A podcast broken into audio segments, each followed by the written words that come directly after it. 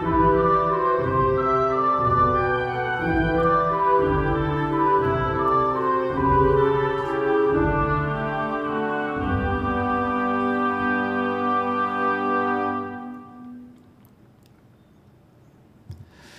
minha amiga, olá, meu amigo, como é que vocês estão? Bem-vindos a mais um episódio onde estudamos o Evangelho segundo o Espiritismo. Estamos começando um capítulo novo, o penúltimo, penúltimo desta obra maravilhosa, o 27. Eu sempre tenho problema com o número romano, impressionante, desde a escola. 27. Pedi e obtereis. Dá uma olhadinha aqui. Vamos estudar hoje qualidades da prece, mas também teremos os próximos episódios: eficácia da prece, ação, transmissão do pensamento, preces inteligíveis, da prece pelos mortos e pelos espíritos sofredores e as instruções dos espíritos sobre maneira de orar, felicidade que a prece proporciona. Então você vê que é um capítulo dedicado especialmente para a prece, a nossa conexão com o mundo espiritual, a nossa conexão com Jesus, a nossa conexão com Deus. Então, sem demora, vamos para o estudo de hoje, no primeiro trecho de Mateus. Quando orardes, não vos assemelheis aos hipócritas, que, afetadamente, oram de pé nas sinagogas e nos cantos das ruas para serem vistos pelos homens. Digo-vos, em verdade, que eles já receberam sua recompensa.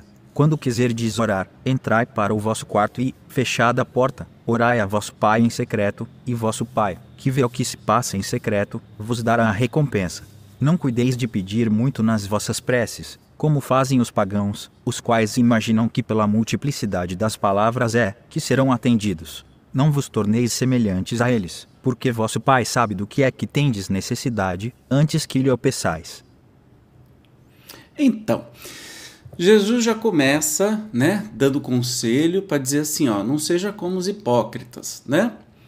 E para conversar com, com Deus e fazer as suas preces, não de uma maneira arrogante ou para aparecer para os outros, e sim de coração, né? A gente sabe então que é a melhor maneira não precisa de oração, não precisa de nada decorado, é uma conexão com Deus. Você fala com Deus, com Jesus, com os amigos espirituais, com parentes e amigos que já se foram, da mesma maneira que a gente conversa um com o outro. Com respeito, mas não precisa de voz, yes, las, les, ears, love, sabe? Essas frescureadas tudo, porque isso foi na época que foi escrito uma linguagem mais rebuscada. Hoje não tem necessidade de fazer isso.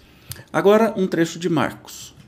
Quando vos aprestardes para orar, se tiverdes qualquer coisa contra alguém, perdoai-lhe, a fim de que vosso Pai, que está nos céus, também vos perdoe os vossos pecados. Se não perdoardes, vosso Pai, que está nos céus, também não vos perdoará os pecados. Olha que interessante. Obviamente que a gente nem tá as traduções da Bíblia, né? O, a palavra, segundo o querido Severino Celestino, avon, é erro, não pecado.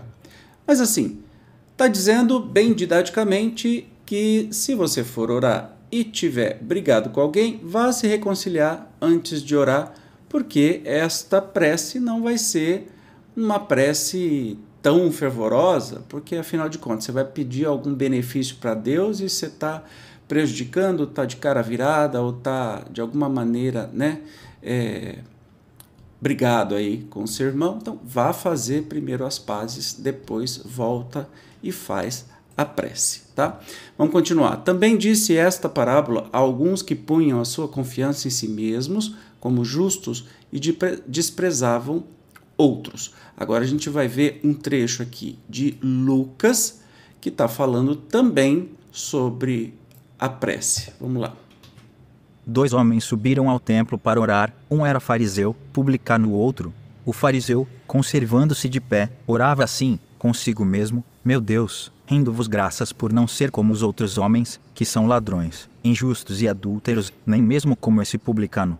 Jejo duas vezes na semana, dou o dízimo de tudo o que possuo. O publicano, ao contrário, conservando-se afastado, não ousava, sequer, erguer os olhos ao céu, mas batia no peito, dizendo: Meu Deus, tem piedade de mim, que sou um pecador, declaro-vos que este voltou para sua casa justificado, e o outro não, porquanto aquele que se eleva será rebaixado e aquele que se humilha será elevado. A gente conhece essa frase há muito tempo, né? Então, realmente não é para orar. Eh, publicano e fariseu, né?